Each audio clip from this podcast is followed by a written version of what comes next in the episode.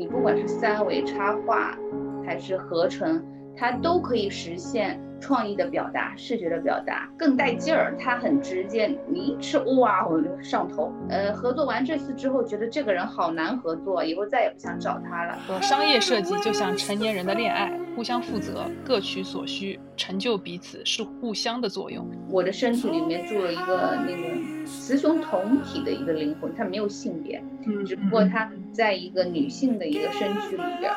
或者是哎，这个调性它是喜剧片还是悬疑片，它就决定了它的色调。那今天是有志青年的正式嘉宾对谈的第三期，然后邀请到的是我很喜欢的一个设计师、创意人老爷。老爷先和我们打个招呼吧。Hello，大家好，有志青年的听众朋友们，大家好。很荣幸受邀 啊，非常非常的开心。就是我先说一下我和老爷怎么认识的。呃，我二零年之前呢是在甲方，就是汽车甲方，就比较的闲，每天都很闲。九点钟上班，六点钟就准时的，基本上都就能提包下班了。唯一两次一年加班的时候呢，就是大概就是加班到十点，呃，一年两两天这个样子情况。那个时候才二十出头嘛，就觉得太闲了。呃，然后又很喜欢广告，然后就去了上家互联网的那种广告公司嘛，非常的呃密集的工作。然后大概是在我到那个公司的前呃第三个月还是第四个月吧，遇到了老爷，和他合作了一个项目，就是淘宝直播的功夫主播的那一期的项目。然后那一期的这个项目呢，客户那边的反响非常好，就是好到呃出来这个图。就是全部转发给他们淘宝 BU 线的很多人，然后说：“哎，这个海报做的超级好，超出预期了，你们快看看，快看看是谁做的啊？是那个谁谁谁谁他他们做的。这个是客户侧的反响侧非常好。然后第二个呢，是从这个项目对我来说也是意义非常大的。就一是刚到那个公司，其实还在甲方到乙方的这个。”转换的过程中，我也发现有很多东西是要学习的。呃，那和老爷的那一次合作呢，其实是学到了很多的，就能够知道，如果你呃放平常心，好好的去和一个优秀的创意人、优秀的一个设计师合作过一次的话，他的专业的工作流程、他的专业度，包括他的一些对呃设计上的一些坚持，他们的一些思想是能够。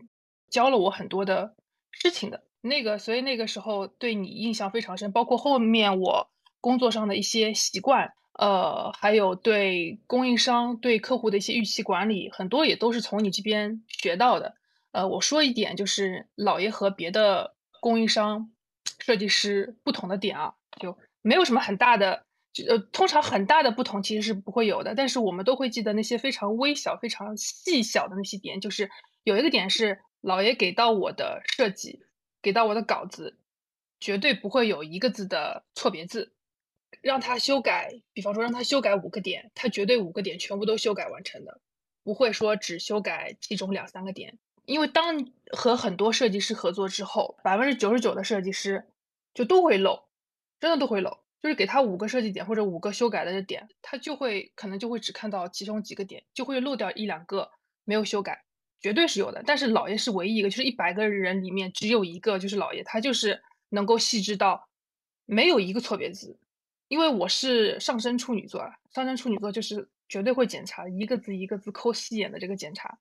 我当时是看到收收老爷的那个作业嘛，我就是看，哎，让我看看有哪里有错别字啊，就一个字一个字看，然后一个字都没有，每次都是这个样子的，所以这一点让我印象非常的深刻。这个就像那个呃医院里面检查检查血液啊，他能够看你一滴细小的血液，就能看到你整个人大概有怎怎么样的这个问题，白血那是不是贫血啊，或是不是或者说哪里血小板比较高啊？所以从这个非常细小的点里面就能够看到他整个完整的专业度和对自己的对自己的要求是非常高的。然后第二个点，我先不说太多，第二个点是原则性非常的强，非常的坚定。当然呢，也是有非常强的设计专业度的辅助的，很难做到。呃，比方说一周的设计，其中有两天设计师是不给图的，我之前有问老爷要说，哎，老爷给我看一下现在进度到哪里了。然后老爷说，老爷会给我截个图，说你看，我今天是周一，我是要周三给你图的，就是完全按照这个节奏去走。我心里还是会有一些忐忑嘛，不知道情况是怎么样啊，那就按照你的方式去走。到周三的时候，的确从完整度、设计度还有全部的都都很好。那我就觉得啊，这按照你的时间来，按照你的专业度，你的这个排期一定是有所原因的，有所考究的，就是这么排的。那有了这个第一次合作之后，就后面就会完完全全的相信你嘛。所以这是我提到的其中的两点，对我印象非常深的这个点。一开头会介绍你的话，会是这个样子，比较长。啊，我都被被你夸飘了。这两点是印象非常非常深的。那包括到目前遇到的，也也没有遇到对自己出去的东西很很在乎的设计师。因为有些设计师，呃，漏掉一两个情有可原嘛，这也没什么，也也不用要求这么高。但是，嗯，你这个点让我印象还是还是蛮深刻的。嗯，可能呃是这样哈，从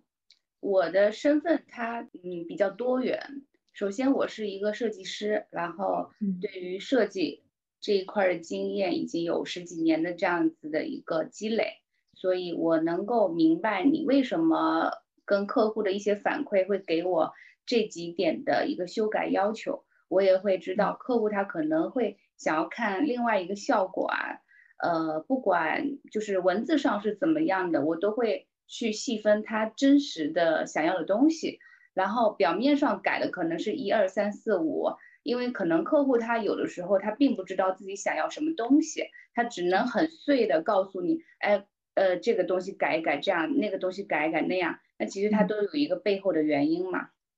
我是从那个根去抓，根抓上来之后，嗯，你就能看到啊，我给到你的是，呃，好像这是几个点都改了，其实我是从根源上去去抓的。这个是一点，然后另外一个点就是，我既是设计师，我又是项目总监，所以我在把控出品的时候也会很严格。就是，呃，首先这个图我自己看了，我觉得 OK 过关了，然后呃团队看了之后觉得，哎，再看，就每个人都必须挑挑挑毛病，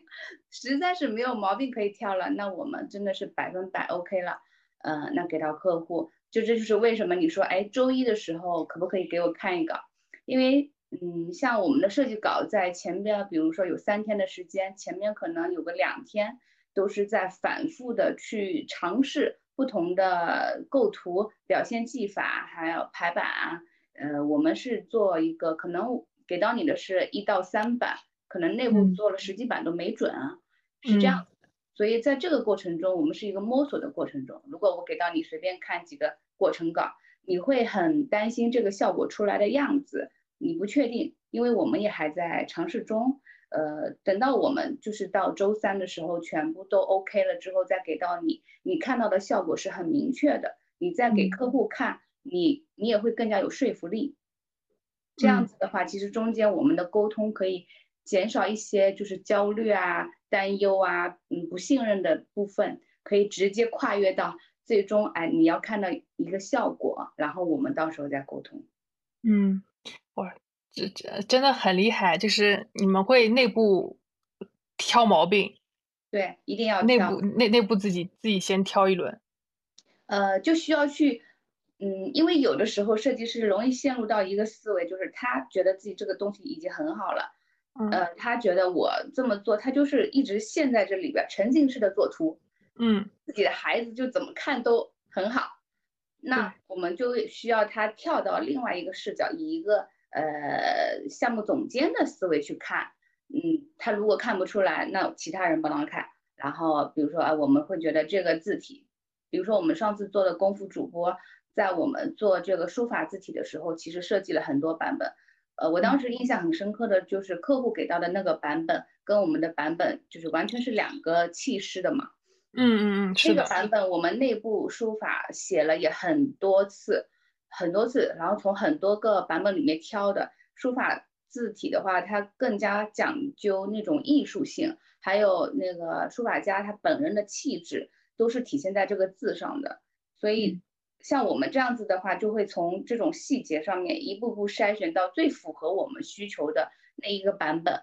当时我记得这个版本给出来的时候，你们你也及时跟我说客户的反响很好，但是后来给到我一版，就是另外客户找的另外一个书法家写的字，就完全跟我们是两回事儿。嗯，当然我们也是非常的尊重客户的选择，呃，最后好像我们是两版都用了哈。对，是的，后来呃电视上面搞一场主播的这个活动，然后当时在电视上面那个字体是用的是老爷你们设计的那个字体的。所以和你合作只感觉到是呃呃中间是有两天是需要完完全给到你们的，但是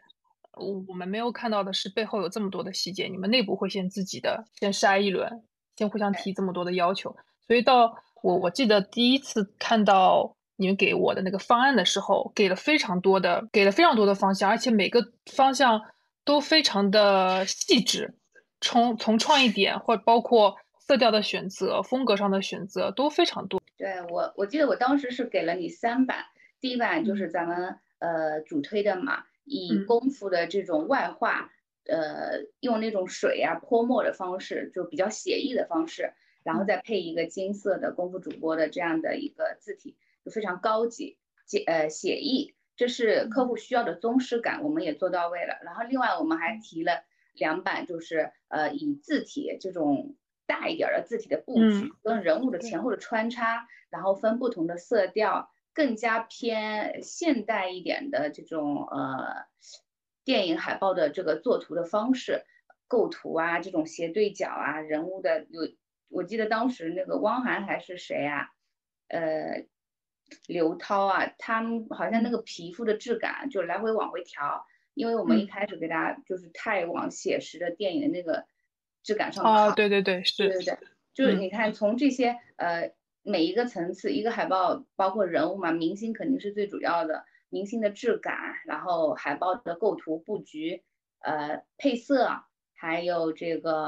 呃元素，基本上从不同的维度，我们都会给到版本之间的差别，嗯，客户看图看，他是能够比较直观的感受到哪一个到底是我需要的。哪一个是更符合我们这一次活动宣传的，符合人群呃想要达到的一个目的，他自己可以去看，然后做一个选择。呃，三选一的话是比较好选的。嗯嗯，呃，前期有跟你聊过嘛？就是你说你你如果说设计的这个工作流，包括呃工作的这种 SOP，你觉得已经非常日常，非常家常便饭。但是我听下来就是。之前我也有采访过和另外一个做平做那个创意的一个美术聊过嘛，他的老师说你不要跟我描述这个画面有怎么样怎么样的一个故事，你就说一句话来概括你这个画面，就像你把女你的女朋友领回家，然后你肯定第一句话介绍说妈妈这是我女朋友，她叫叉叉叉，这是绝对是第一句话，不会先说妈妈这是我女朋友，她有黑色的长头发，她戴着一双 墨镜。她有一个比较薄薄的嘴唇，不会先说这么多，肯定是先说她的名字，她最主要的这个创意核心点嘛。然后老爷也有你自己这一套的这个方式，所以我好奇你当时，嗯，你是一是你当时是怎么入这一行的，怎么怎怎么发现你对这一块你有自己这个天赋的啊？第二个是，呃，你现在这么强的工作流程。以及你你现在形成你这个工作 SOP 是怎么慢慢形成的？嗯，第一个我怎么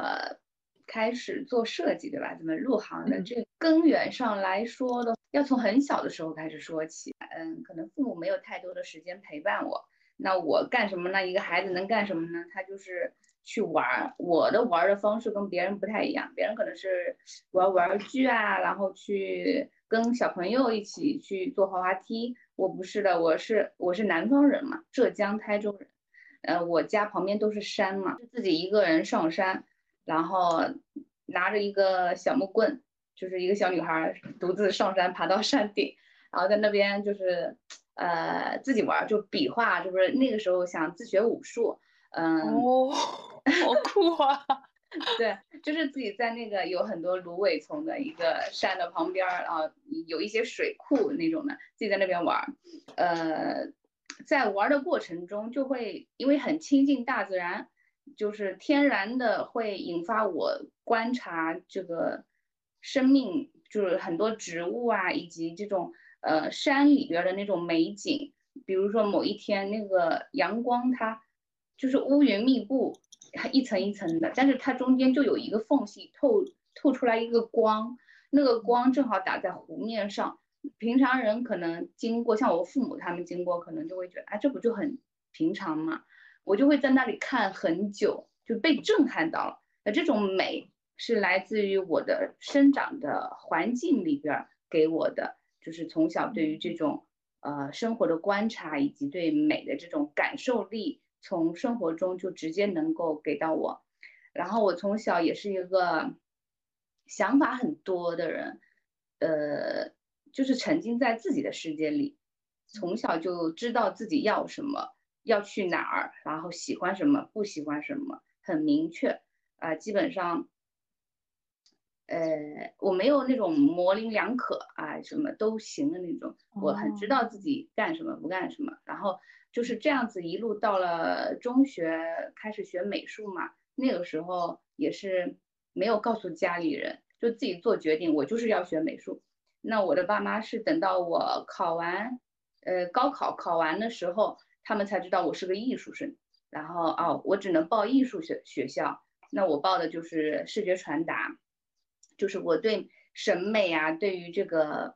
呃设计啊、创意啊有意思的东西特别感兴趣。我就知道自己是这样的一个人，我就顺应自己的这个个性。嗯，我很会顺应自己的个性。嗯，很会倾听自己需要什么，然后也是因为这样顺应了自己的个性，一路就是从，呃，大学学设计，然后后来实习，再到来北京去做综艺影视的这样子的一个视视觉的设计，再到后边自己创业啊，嗯，跟我的伙伴们一起成立了呃我们的视觉战队，来这里打个广告，我们叫做 Yes 野生视觉战队。Yes，野生视觉战队。对，因为我们都是野蛮生长起来的，在我们身上不会有那种条条框框，我们都是向往自由、向往创意，很喜欢做有意思的东西的这么一群人。所以我们的公司叫做 Yes 野生视觉设计工作室。从小的这种这种沉淀吧，然后到呃学习，到真的入行，就是在公司里面做美术指导的这么一长段儿的时间里边。其实有很多身边的人都在鼓励我，他觉得我很适合去做呃创意类的工作，去创意型的公司。那个时候我还在杭州实习，我是在杭州上大学的嘛。然后他就说啊，嗯，如果你要去这个创意型的公司，那就要去北京那边比较多，文化氛围比较好。所以一开始是被大家推着，就是大家的鼓励推着我。呃，加上我也很想去把自己放在一个完全陌生的地方，看看我能不能生存下来，所以我就自己辞完职之后，拎着一个行李箱，我就来到了北京。那会儿也没有告诉我的父母，他们是我来北京工作一年之后才知道的，就跟我高高考的时候填志愿一样。都是后知后觉啊，我是先斩后奏，因为家庭他可能就希望我做一个乖乖女，那我的性格就是野蛮生长，我就是没有任何人可以束缚我，我想去哪就去哪这样子的一个个性。到北京之后就呃很顺利的进入了一家现在已经是北京最好的综艺影视节目包装的一个工作室啊一个公司了，发展也很快啊，当时做的。我当时毕业才不到两年吧，就在这个公司里边，从一个呃设计师晋升到美术指导，然后自己就带六个人左右的这样的一个视觉团队去做呃爱奇艺、腾讯相关的旗下的出的一些综艺节目啊，然后都是 S 级的，都是一线的明星。就当时等于是我是一个刚来到北京不久的人，但是我要去跟有一个演播厅，我们就是在那儿蹲着啊，比如说哎今天要录什么节目啦，呃导演脚本给到我们，然后我就哎哒哒哒就跑到那边去，在那个门口啊，可能我们还有一个项目总监嘛，然后就一起去那个棚里边先看大家就是节目怎么录的啊，这个这个东西。呃，话题呀，就是主持人跟演员之间怎么互动，还找梗，找那个做海报的灵感，先去感受。然后感受完了之后呢，呃，我们再去旁边的一个小的一个棚里边去拍，去拍那个素材，拍完之后再回去做设计。我先做第一稿出来，上面的领导他们都过了之后，就其他的稿就交给其他设计师这样子去做，等于是就是这样子积累积累上来的。嗯，逐步的打开了我从一个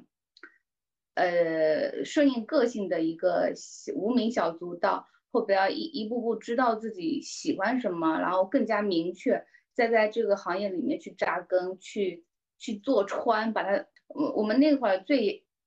对自己的要求就是每一期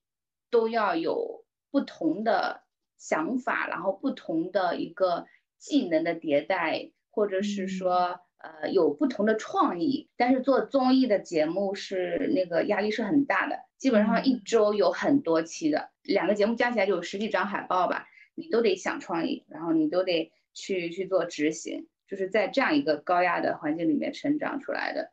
这个算是我怎么入行到入行之后，以及最后在这个行业里边找到自己的定位，找到自己擅长的东西的这么一个过程是。这样子被大家就是的鼓励，呃，以及顺应自己的天性，呃，明确自己喜欢什么，然后再去做自己喜欢的事情，它会有天然的这样子，像内在燃料一样，就是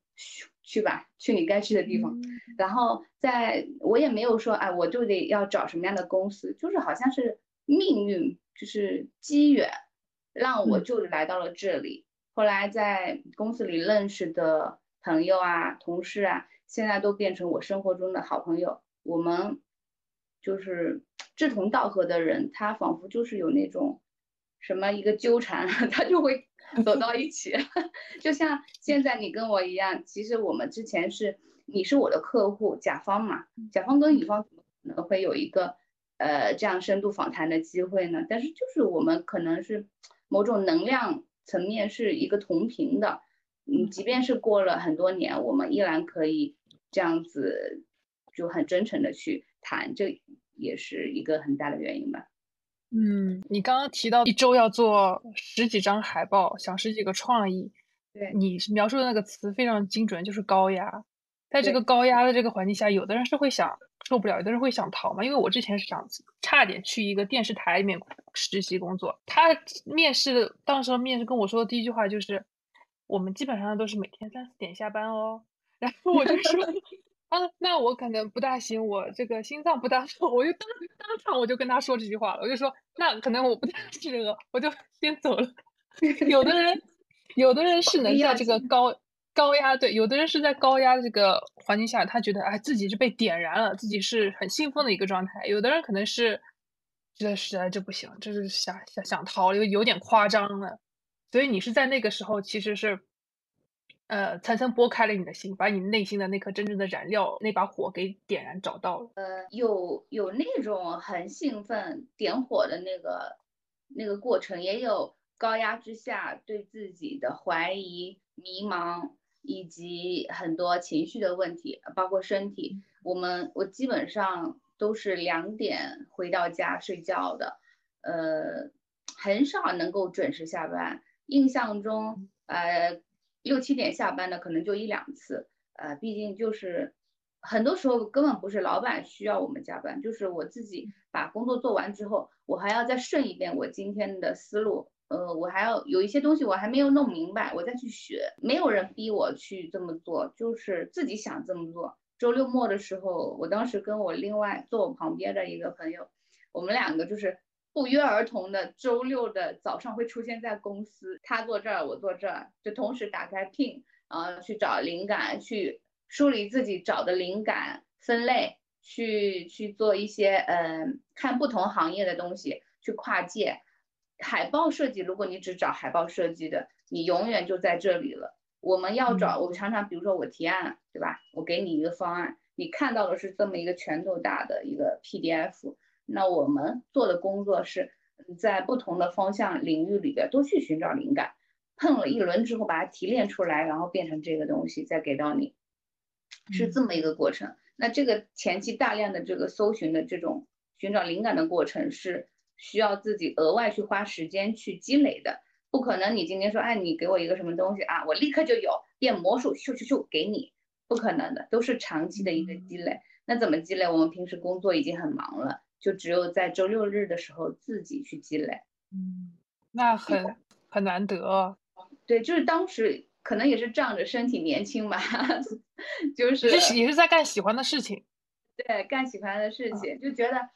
就觉得那个是自己的养分。今天没做，就跟没吃饭一样难受，然后就得去做，就呃自发的去做。如果我好几天没有看一些视觉的东西，我就觉得自己好像跟这个行业已经离开了很久一样，会这样。当时嗯，长期这样肯定也是不行的嘛，大家身体都会出一些问题。嗯，如果你说现在有一个工作让我干到三四点，我肯定不干，我肯定不干，我也不行。对我认识老爷嘛，是做那个电影海报或者说强合成海报。就是如果，嗯，如果一个海报里面需要强合成讲故事，嗯的话，那这个我通常就会第一时间想到老爷。这个电影海报和其他的那种商业海报、商业 KV，就比方说这种呃，就平面啊或者插画那种日常比较日常发的那种海报，有什么样的根本上的不同吗？嗯，我不知道咱们的听众朋友们有没有做过设计，有可能会有一些嗯没有做过设计的朋友也感兴趣。那我从两个角度去说，呃，第一个角度是普遍能够接受的，比如说啊，电影海报它是它可能是江浙呃江浙菜，它很精致，呃，它对可能对火候啊细节啊要求都很高，它是这样的一个菜系。然后其他的商业海报可能是川菜或者什么的，它更带劲儿，它很直接，你一吃哇，我就上头，是那样的。就是商业海报是更加直接准确，它需要传递的就是这个产品，呃，我要打的一个功能，我的九块九十包，对对，就是给到别人第一眼看到的东西就应该是呃我们的客户。他想要传达的，他没有那种隐含的什么弯弯绕绕的东西，他就是要直接准确。那电影海报它更像是一个，呃，类似于艺术品那样的，它很精致，它它可以是含蓄，它也可以直接，它它也可以是很霸气，就像我们做的功夫主播，他是那样的霸气宗师感，它也可以是很柔和的。它可以是各种的，它没有一个呃，我必须要怎么样的一个直接高效的那种诉求，它更多的是符合这个剧情啊、故事线，呃，某个什么情节给它提炼出来，或者是哎这个调性，它是喜剧片还是悬疑片，它就决定了它的色调，以及它的那个电影的海报的名字，它也通常也是会比较的，呃，文艺或者是。没有那么直接啊，比如说我这个欧莱雅面膜，就放欧莱雅的面膜，它的名字可能是什么像风像雨又像雾，它很它很文艺，它很很有自己的内涵在，所以呢，你能明确的感觉到，不管是从这个情感的表达，还是视觉的表达，构图啊、思想啊，呃，或者是电影海报里边不是有明星嘛，很多明星嘛。那呃，我们的商品海报里边，商业海报也会有产品，商商业海报里边的产品一定是放在 C 位的嘛，一定要大，或者是它要突出。以以往的电影海报也是这样子，但是呃，大概是二零一六年左右开始的吧，电影海报可以不用把明星就是排在那里像商品一样展示，它更多的开始展示剧情，明星可以很小。然后构图可以是很大，它就嗯，它的故事性会更强了。它不会说哎，我就卖明星这个脸，它更专注于故事的本身，呃，情感的升华。所以它是完全两个体系的东西，就像是两个体系的菜一样。嗯，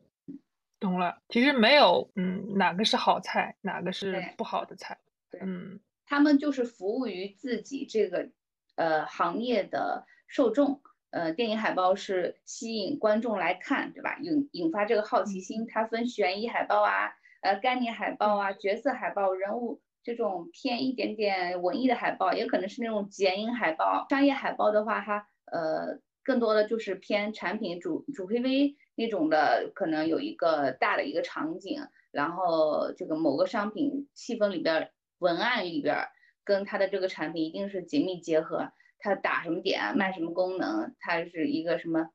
高科技美妆的这种的，它是有什么分子结构，它一定会很清楚的告诉你，呃，我们这个东西的优势是什么。所以这两个，如果说从我们设计师的角度再去看哈，他们其实就是，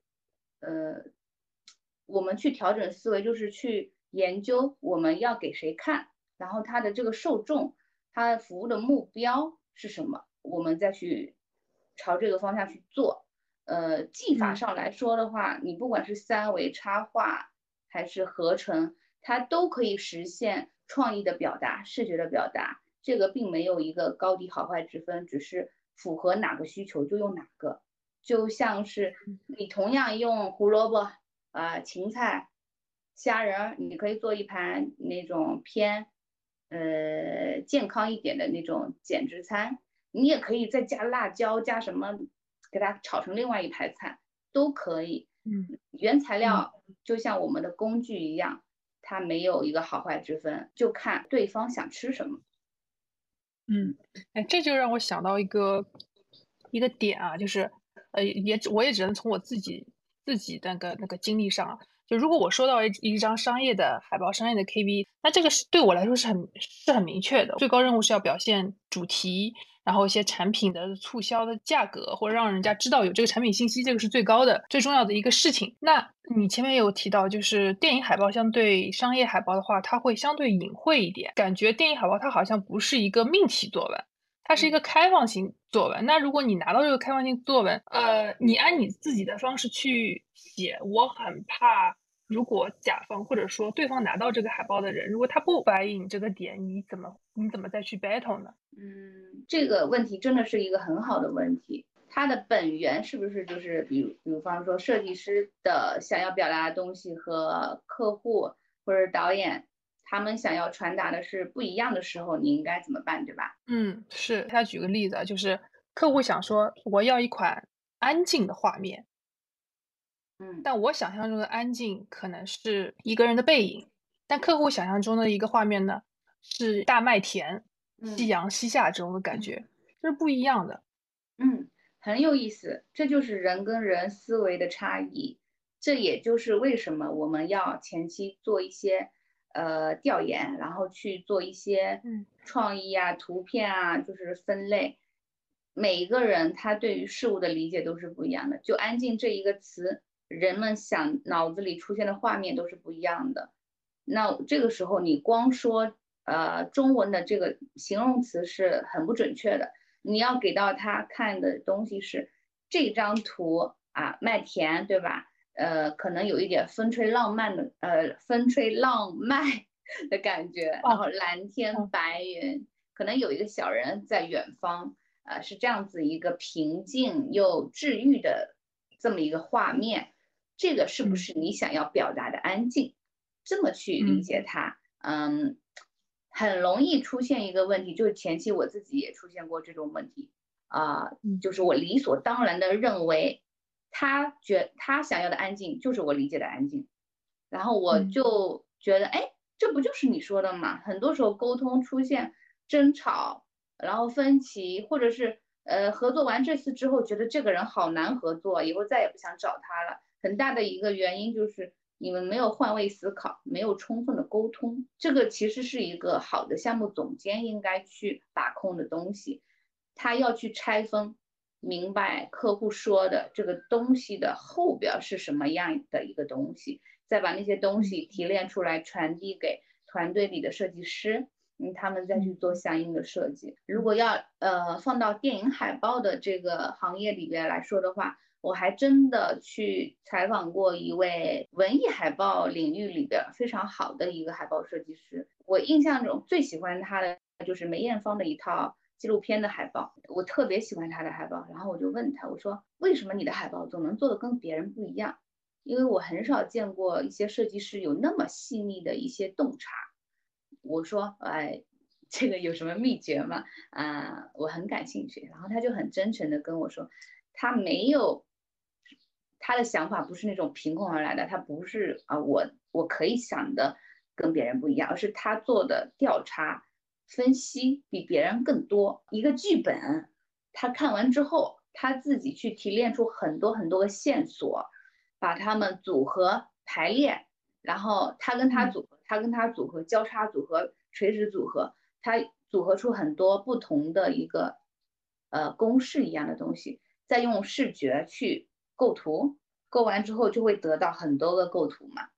那你先拿这一轮的前期的资料跟导演去碰，哪一种是我们本片想要传达的一个核心的价值观？其实哪一点都可以，就看导演想要哪一点，然后他把这这一堆排列组合给到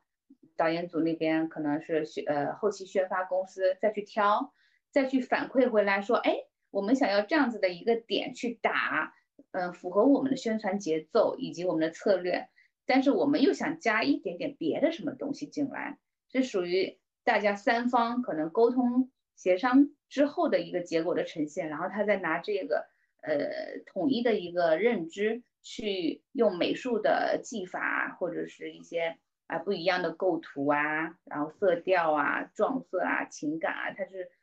在这个里边去发挥，就尽情的发挥。所以他出来的东西，所有人都觉得好，设计师觉得好，然后导演觉得好，观众又觉得好，这就是他做了很多的功课，嗯，就像一个大树的根基一样，下边的营养你已经扎得很深了，营养也吸得够够的了，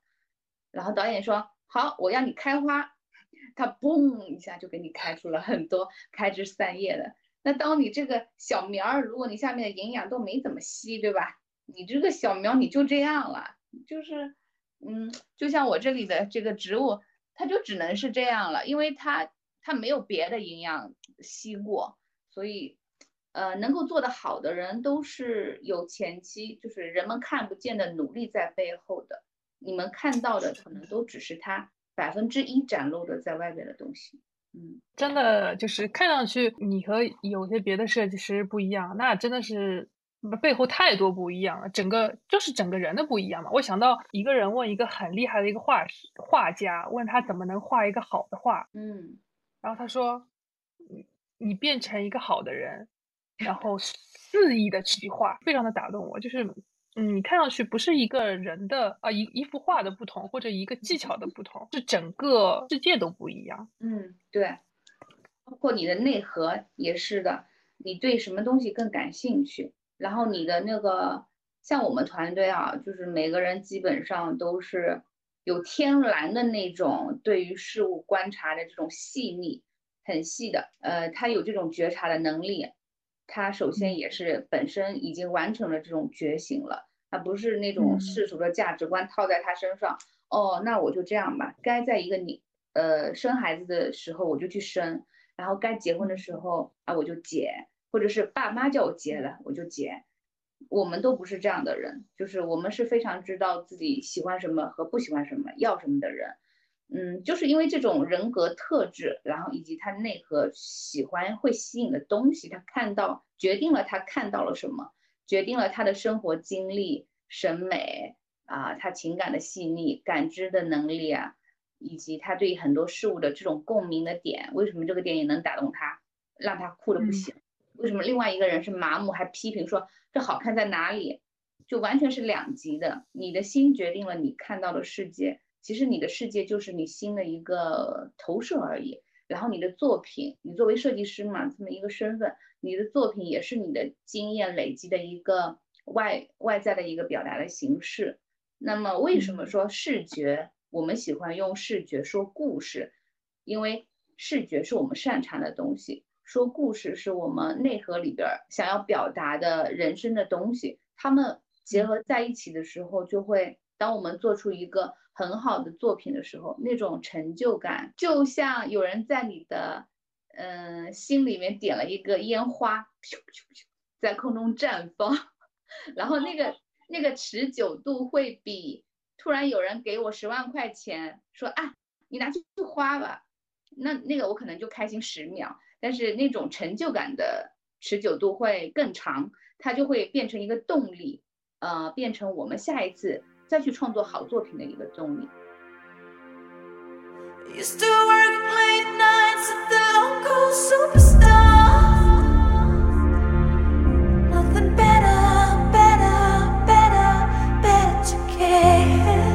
想问你如何平衡自我表达与甲方的要求嘛？因为有些很多设计师沉浸在自己的设计里面。我记得功夫主播那一张海报后面，客户有很多的修改的意见嘛。那到一个海报已经有拉呃修改了这个时间线这么长，到中后期的阶段，通常设计师会一个躺平的一个状态，就是客户有要有什么样的修改，那我就去干什么样的修改，就基本上不会再挣扎了。我记得很清楚，老爷那时候还是有些。自己的坚持的，他会告诉你为什么这个不能这么去做。就即使到中后期已经就快结束的时候，你还是很坚持。你通常是怎么看这个的？嗯，首先我就是你一开头说你只是在这里工作了三四个月，然后就开始跟我做这个项目。首先我第一次听到这个消息，我很震惊，因为你当时的成熟度。你的情绪的稳定以及你对我的信任度，不像是一个，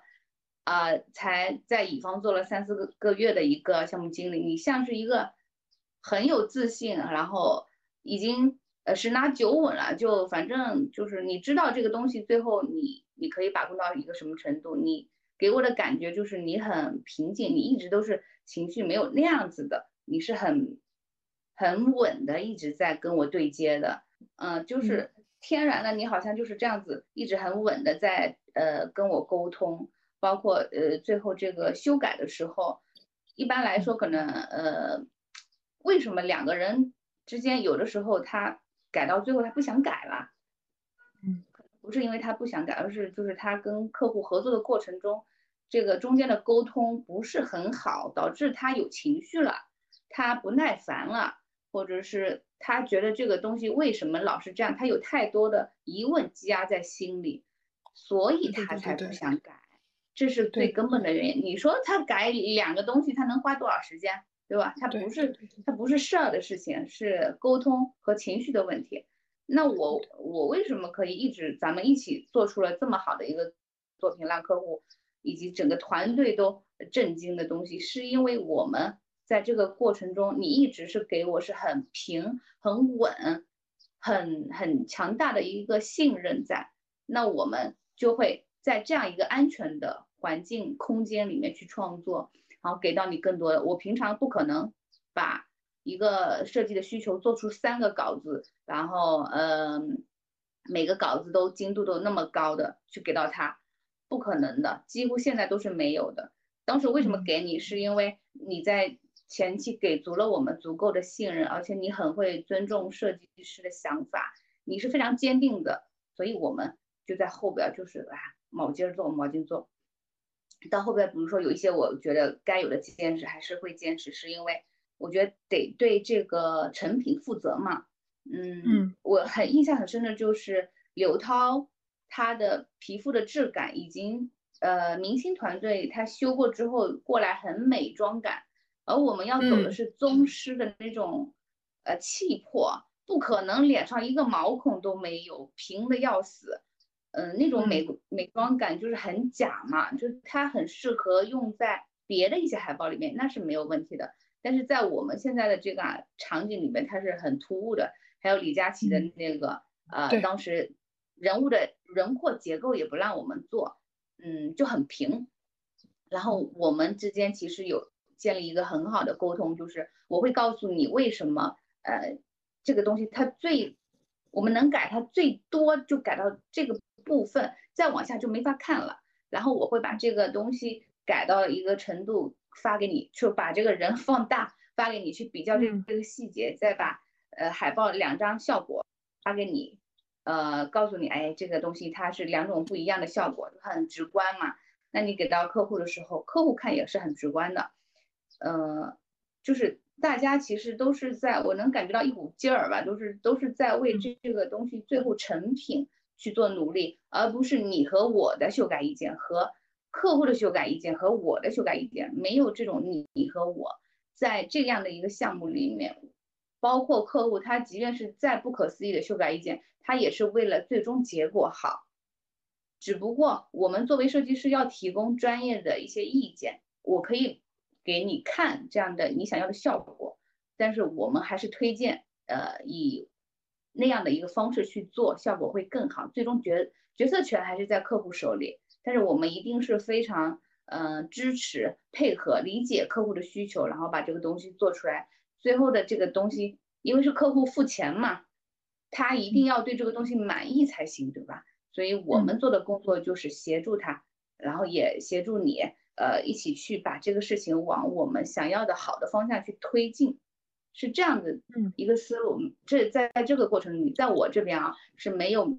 你的修改意见和我的修改意见，就是我们是一体的。这个非常棒，就是没有。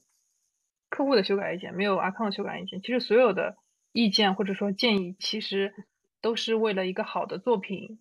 方向去走的。甚至有时候可能会提一些错误的一些建议或者说想法，其实目的也是为了为了一个好的作品。他但他可能举了一个错误的例子，但他的他他的一个发心是好的。对对对，嗯，在这个过程中，我也嗯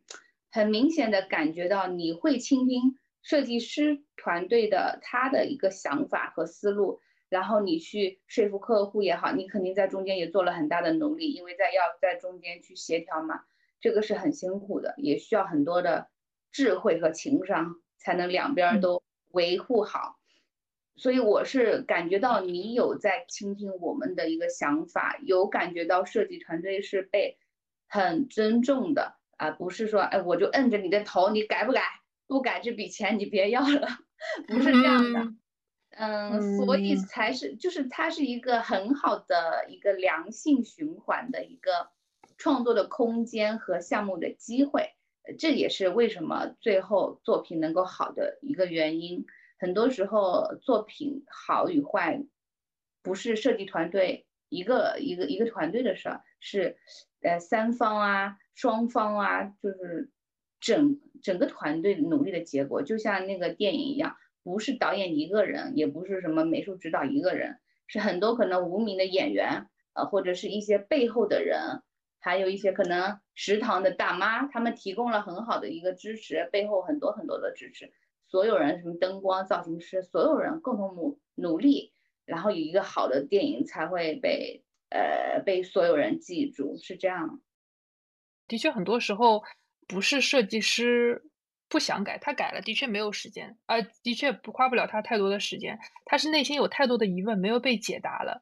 他中间前期一两次可能有很多心里想想问的话，呃，项目经理或者客户他是没有跟他讲的，客户就会直接跟他说，你是一个起始句的起始句的一个呃命令句的口吻，说啊，你把这边再怎么样一下，再换一下，或者说重新换一个风格，他。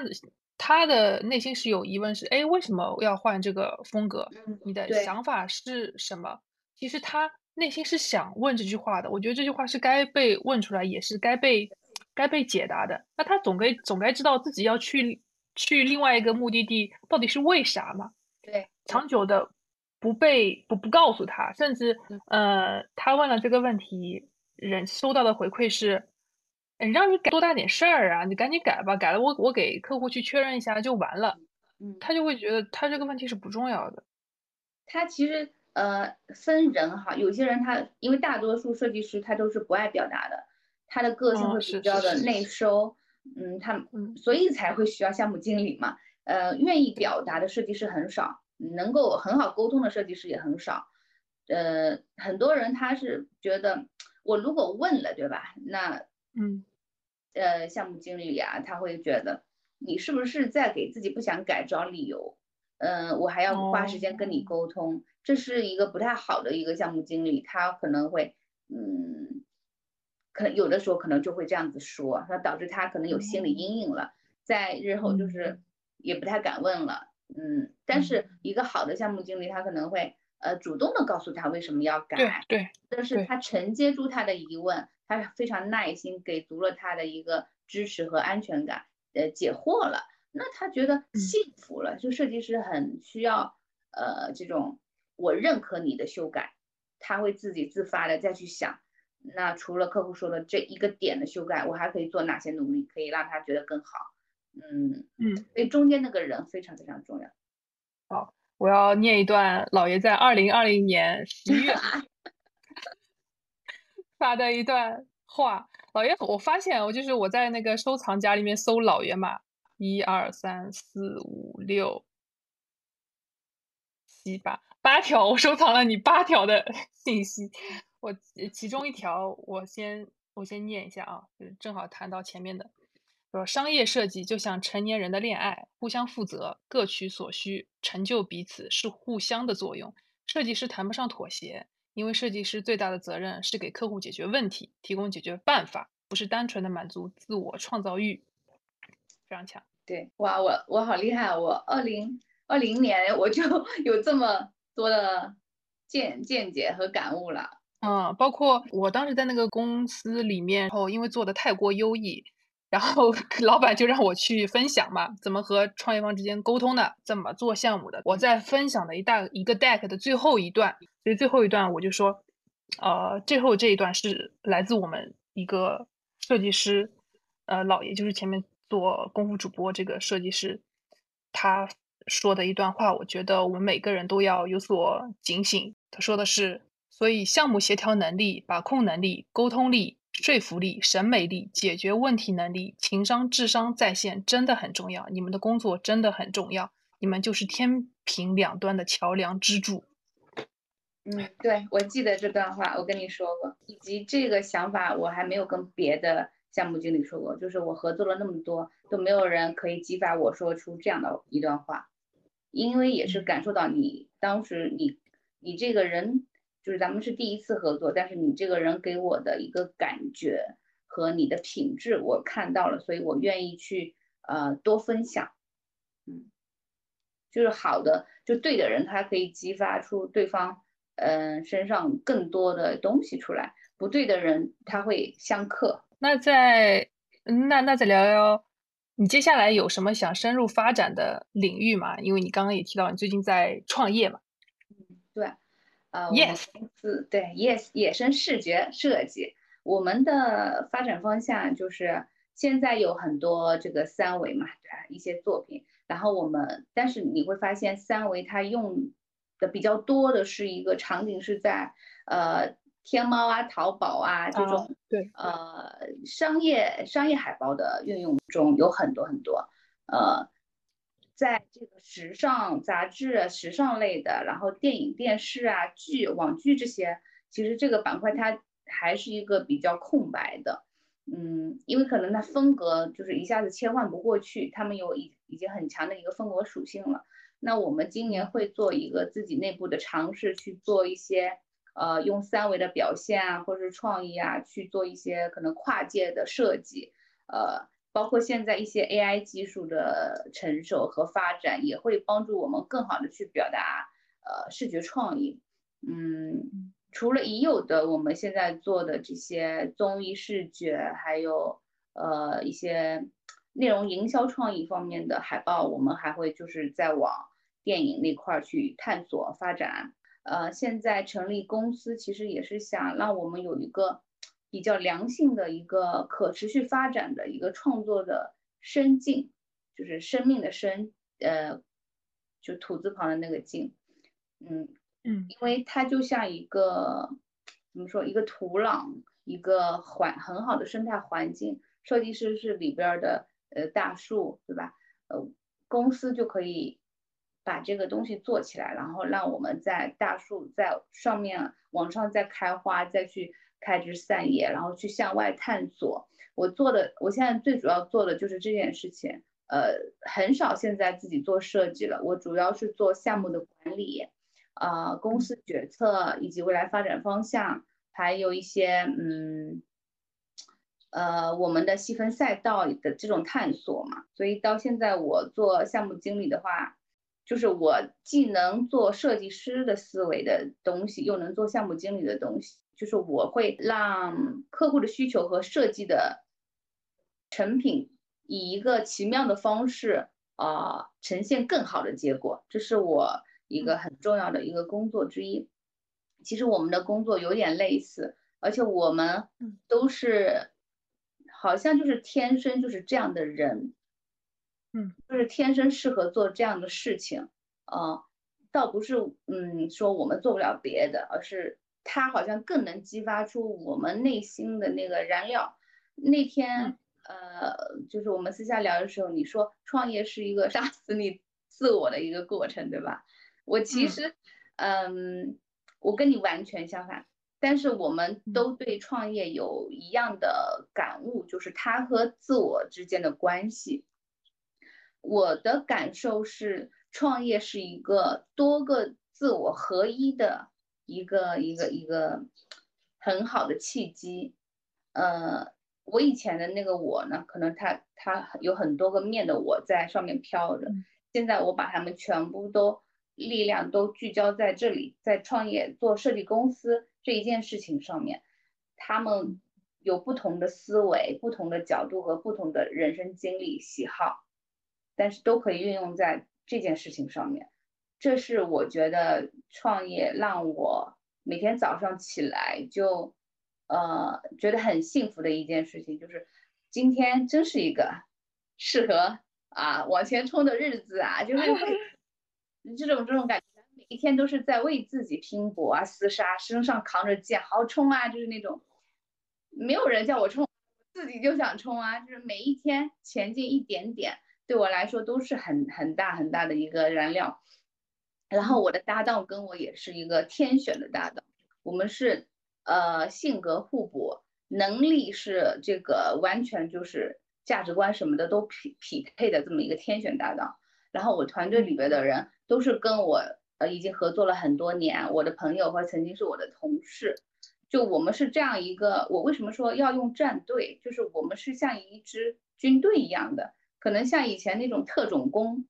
但是我们是做设计的，所以叫视觉战队。我们是这样的一支战队，在已有的领域里边继续做做深做穿，但是我们还想去向外去探索其他的可能性，包括现在的呃市场环境很不好嘛。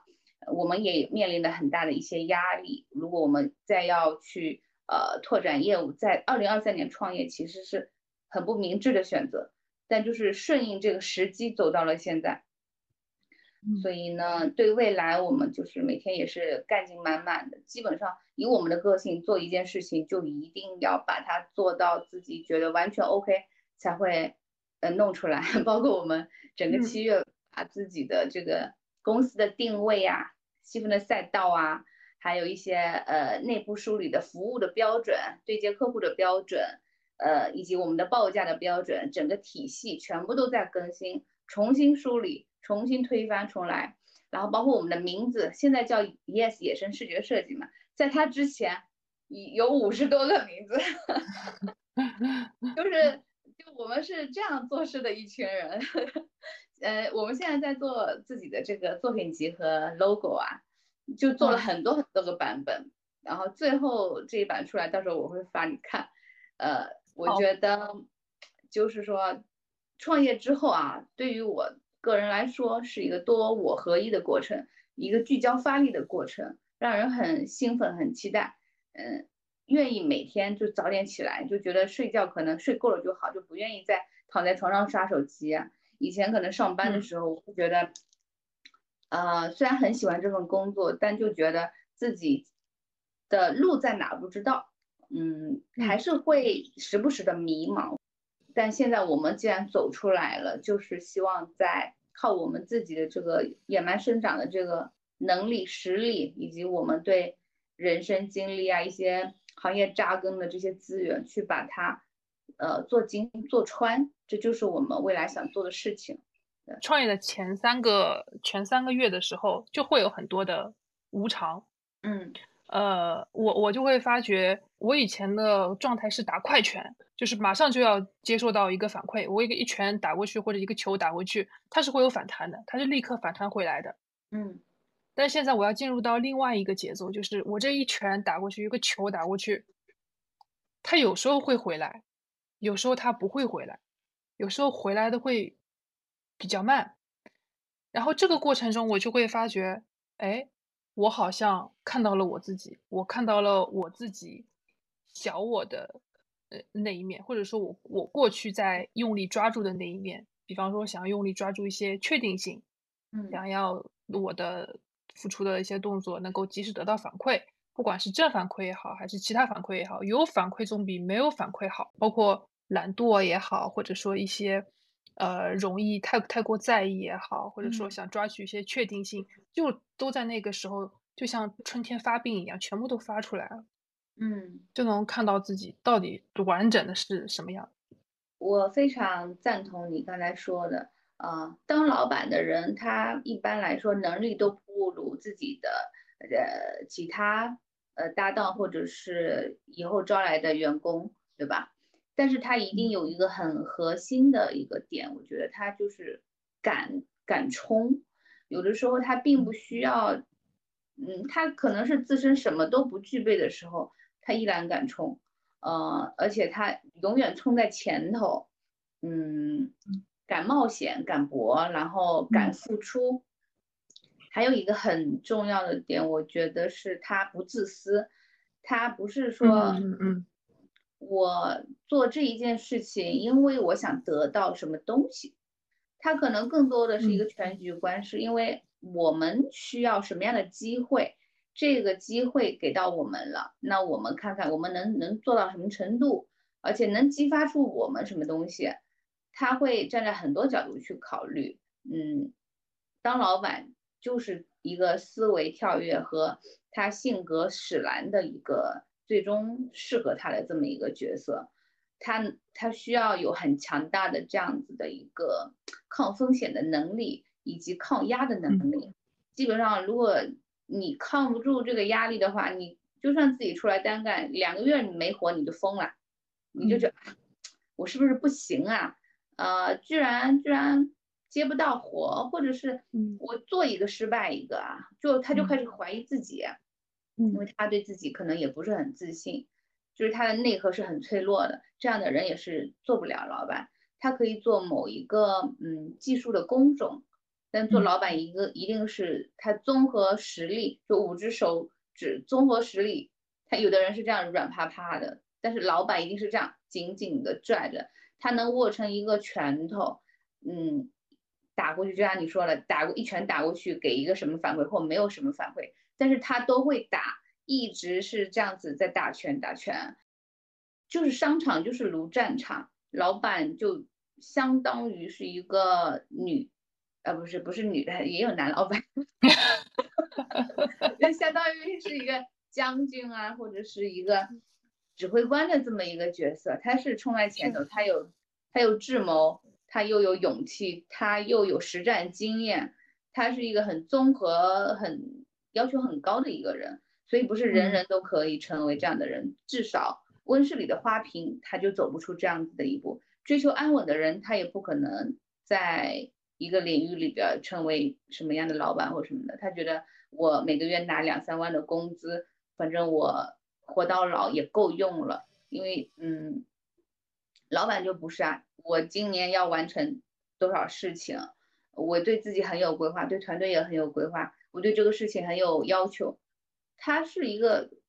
很厉害的人，就是尤其是我们啊，作为女性，我就是有有思想的时候，我就已经知道我的身体里面住了一个那个。雌雄同体的一个灵魂，它没有性别，嗯，只不过它在一个女性的一个身躯里边，自己对这个世界的认知都是自己去探出来的，没有人告诉我啊，这个世界是什么样的，我就是自己去观察、实践、体会啊，探索，就像呃一个什么爬藤植物吧，它它顺着杆儿，它就往上一直冒，一直冒，没有尽头，我是那样的。对，这就是我们可以走到今天的一个，我们的内核是很相似的，所以我们才可以走到今天，以及去面临这么大的一个压力。但是你看，咱俩现在聊的都还很开心啊，并不是那种哭诉着，哎呀，创业太难了，下个月工资还发不出来，或者是经济压力特别大，就那些东西，我相信我们都会有解决办法，都会有智慧可以去解决。就明天的我们会比今天的更强嘛？然后就把眼下的这些事情做好，就是活在当下，但是对于未来也会信心满满的那种。嗯，我自己呢是属于我会观察这个生命的轨迹，包括观察我自己，我我可能以前我会经常呃每天录一下自己的状态啊，然后以另外一个角度的自己去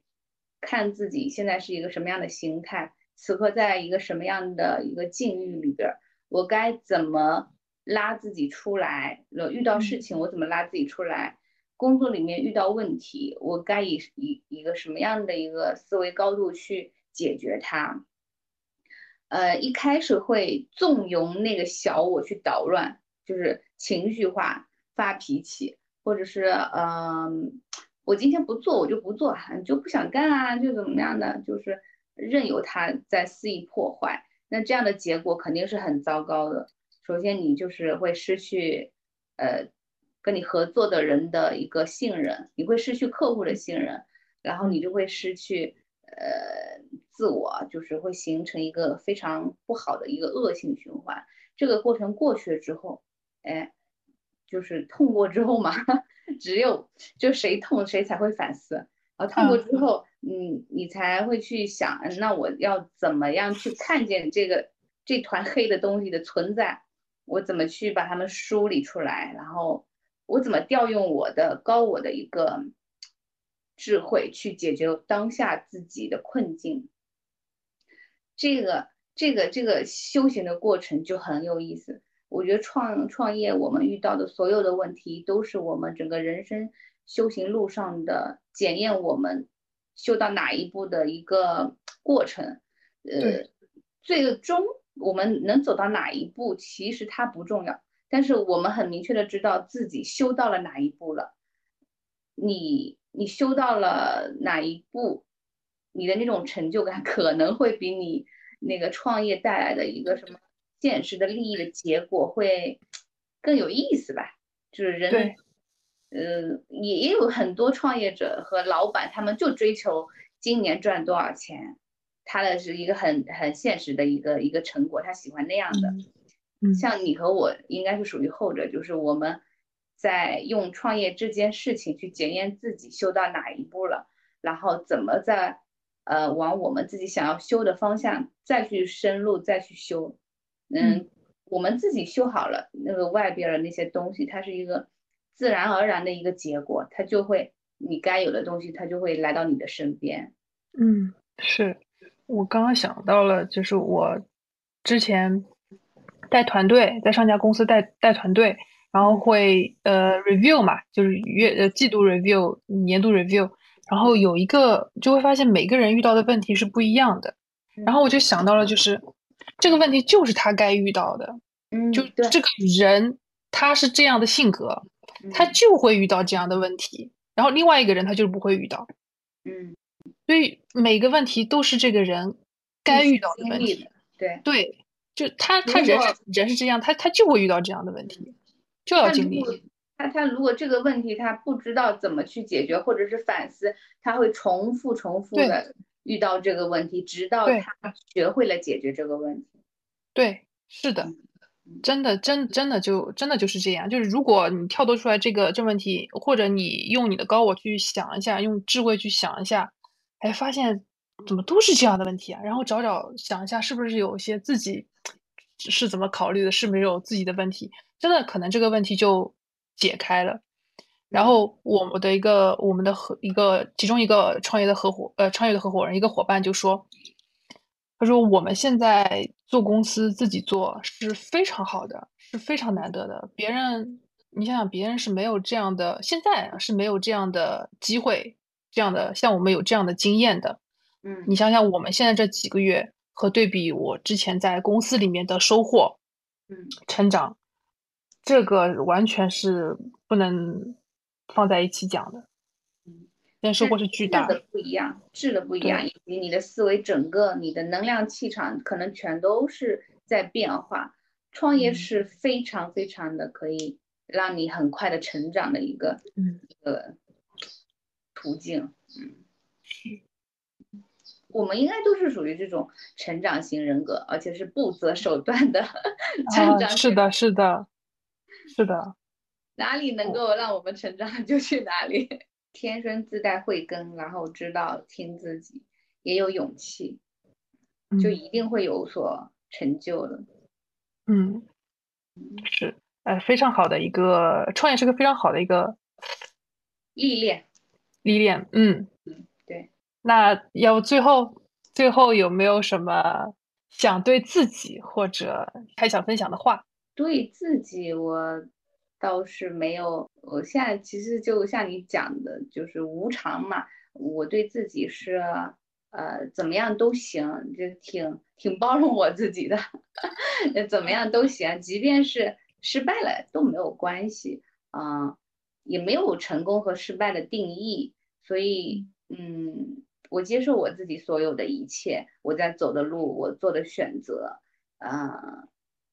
我会嗯，坚定的在这条路上走下去，未来我可能还是会回到南方。因为还是南方人嘛，嗯，然后跟我的伙伴们在那样的一个很好的空间里面，我们去做一些啊视觉的实验啊，去创作，去做更多好玩有意思的，也不一定全部都是要用电脑啊，我们也可以手工去做一些好玩的。呃，我就像我之前做的项目，就有用那种橡皮泥啊，去自己捏搓啊，去搞不同好玩的造型，最后拍照做成主视觉。然后在大街上，就是嗯，每一个车站都能看到，也会有这样的经历，就不设限。对于我们的表达方式不设限，但是对于我们自身的这种内容创意啊、呃审美啊、经历啊这些是呃逐年都在提高。然后希望有那样的一个 两层楼的一个生态的空间，可以让我们在里边安心的创作。然后未来希望也可以有更多能量同频的客户可以来找到我们，然后大家一起去做，呃，更多，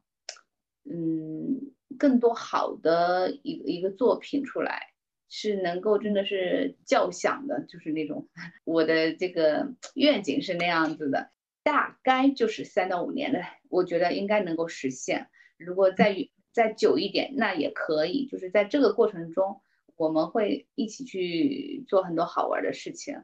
呃，主要是一个团体的一个共同的成长，成长的方向、价值观、目标是一致的，嗯，这个就非常的难得，非常非常的难得。然后有幸可以跟他们一起啊组建这样的一个战队，这本身就是很少人才有的机会。然后我有这样的机会，又可以有这样的机会去创业，是一个很好的历练。我相信三五年之后，我可能又会得出一个什么样不一样的一个呃认知。我很期待那个时候的自己，然后也也想对，比如说呃有一些有志青年的听众朋友们，如果是